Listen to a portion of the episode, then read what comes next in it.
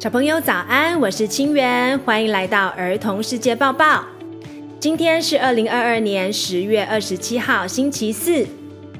本集节目我们要看一个跟蜘蛛有关的新发现，从欧洲能源危机学习经济学上的供给与需求，最后还要带大家上外太空看一座非常梦幻的新星工厂。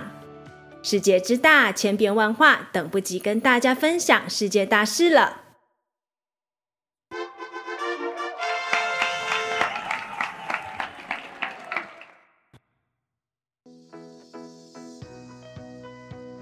好忙的蜘蛛真的有睡着吗？首先是小听众蹦蹦点播的蜘蛛丝新闻。你们有看过艾瑞卡尔爷爷的《好忙的蜘蛛》（The Very Busy Spider） 吗？这本书里面有一只好忙好忙的蜘蛛，它在忙了一整天之后，终于可以休息了。但是小朋友，你们觉得它真的有睡着吗？科学家可不确定哦。野外环境危机四伏，睡着之后防御力会下降，会成为天敌很明显的攻击目标。那该如何是好呢？针对这个问题，德国和美国的生物学家跨国合作，并且有了一些新发现。他们研究的对象是一群 jumping spiders 跳蛛。跳蛛是一种很常见的蜘蛛，有很萌的八颗大眼睛。还有毛茸茸的身体，很像小玩偶。它们没有眼睑，所以那八颗大大的眼睛没有办法闭起来。我们没办法以眼睛是否有闭上来判断这些蜘蛛是不是睡着了。研究人员就试着用其他方式，试图找出蜘蛛是否真的会睡着这件事情。他们观察这些跳蛛呢，发现它们晚上会静静地倒挂在一条丝上休息。八条腿会整齐地卷曲着，而且不时会抽动几下，还伴随周期性的视网膜运动，跟人类在快速动眼期做梦的样子很像。他们偶尔还会像惊醒一样，起来稍微整理一下丝线，之后再继续休息。看起来他们好像不仅有睡觉，而且还会做噩梦呢。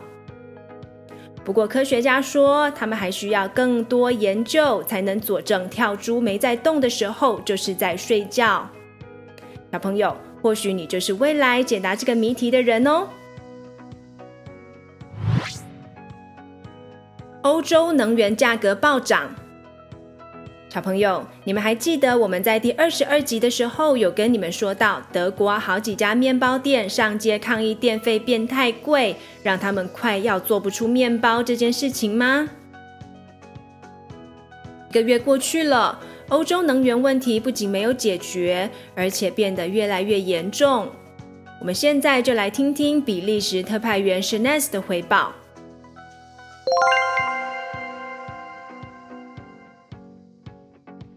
Hi kids, this is Shanez from Belgium, and today I'm going to talk to you about the energy crisis in my country.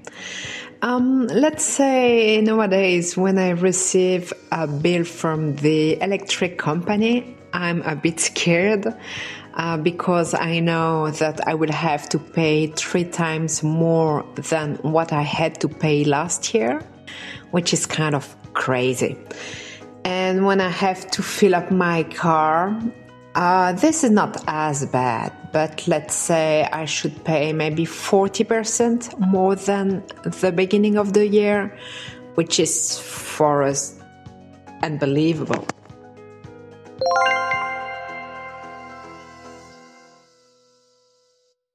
Shanez 说，他收到电费账单的时候吓了一大跳，因为跟去年同期相比。 电费足足涨了三倍，车子加油的费用也比今年初高了百分之四十。有新闻说，比利时有些餐厅推出烛光晚餐的服务，不是为了浪漫的气氛，而是因为电费真的太贵了。这些餐厅甚至会选择几天只供应不需要加热的一些冷冷的食物。让顾客体验没有能源的时候，我们的生活会变成怎样？到底欧洲能源价格暴涨的原因是什么呢？我们今天要跟小朋友介绍另一个经济基础概念，也就是供给与需求。什么是供给与需求？造成能源暴涨的原因有很多，我们今天只挑了其中几项跟小朋友解释。首先是新冠疫情一开始大爆发的时候，大家是不是都关在家里，很少出门呢？那段时间，人们对能源的需求大大降低，所以石油公司就减少产出。后来大家慢慢恢复活动，对于能源的需求也慢慢恢复了。但是不知道为什么，石油开采的恢复速度很慢，来不及应付人们的需求。接着乌俄战争爆发，欧盟为了惩罚俄罗斯入侵乌克兰，就对俄罗斯祭出多项制裁。而俄罗斯是石油和天然气的主要生产国和出口国，所以俄罗斯为了报复欧盟，就减少对他们提供天然气。同时，很不幸的，欧洲碰到热浪干旱，导致水力发电和核能发电都受到了严重影响。种种原因造成能源供给不足，但欧洲的人们还是每天要用到电，要煮菜，要开车。所以每个人都在抢非常有限的能源，也就造成了能源价格节节飙升。当某样产品的供给减少，但人们的需求没有下降的时候，就会造成产品的价格上涨。在经济学里称之为需求固定，但供给减少，而影响了市场的均衡价格和均衡数量。小朋友可能对于能源，还有我们平常一些生活必要的支出比较没有概念。那我们现在呢，就来用战斗陀螺抽抽包里面的千王来解释吧。假设我今天抽到了一个非常厉害的千王，是绝对百战百胜的那一种，大家都好想跟我买。你觉得我在卖这个千王的时候，要比其他普通的陀螺卖得贵，还是卖得比较便宜呢？因为千王是限量版，供给固定，但是它太强了，人们都好想要，也就是需求增加，所以千王的价格就会定得比其他陀螺还要更高。这就是供给固定，但需求增加而影响了市场的均衡价格。你们长大以后就会学到供给和需求模型，它们看起来会很复杂，但只要跟生活连接在一起，想一想就不会这么难了哟。在听了这么多比较难的资讯之后，你们有没有头昏脑胀了呢？现在我们邀请爸爸妈妈带着小朋友一同到儿童世界报报的脸书粉丝团上，欣赏 NASA 十九日发布的韦伯太空望远镜所拍下的创生之柱高度精细新影像。创生之柱位在距离地球六千五百光年以外。那里是一座新星工厂哦，那是一个充满气体和星际尘埃的环境，而气体和星际尘埃刚好就是恒星成型的必要元素，所以人们就称它为创生之柱，也就是新恒星诞生的地方。从韦伯太空望远镜传回来的照片，我们可以看到，在浩瀚的星空中有几柱气体耸立其中。在其中几柱的边缘闪耀着红色亮光，那是恒星诞生时所喷出的一些原料。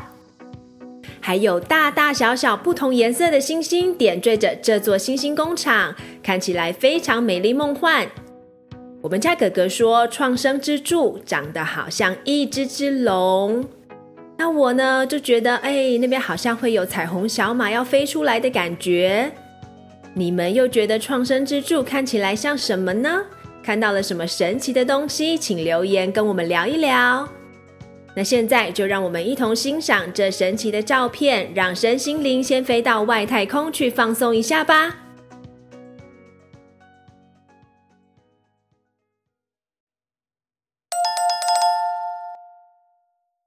It's quiz time. 请问跳猪可以闭眼睛吗？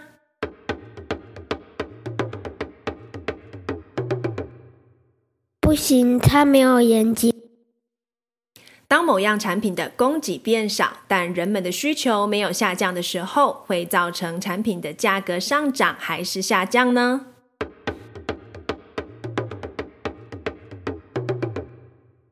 价格会上涨。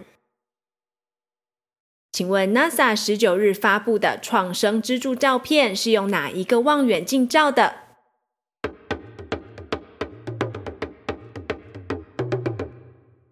韦伯太空望远镜。小朋友都答对了吗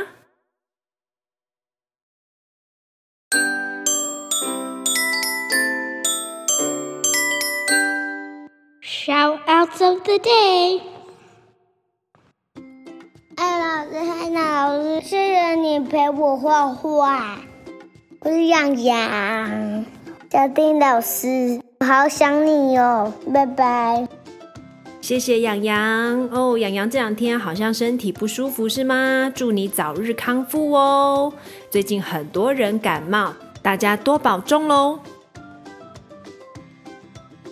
以上是儿童世界报报上线开播以来的第三十二集，感谢你们的聆听，希望你们喜欢。持续欢迎大家投稿 shut out，对别人献上祝福或感谢。也很欢迎告诉我们你想听的新闻主题，还有你的年龄。不知不觉，我们节目即将满三个月了，应该有通过试用期吧？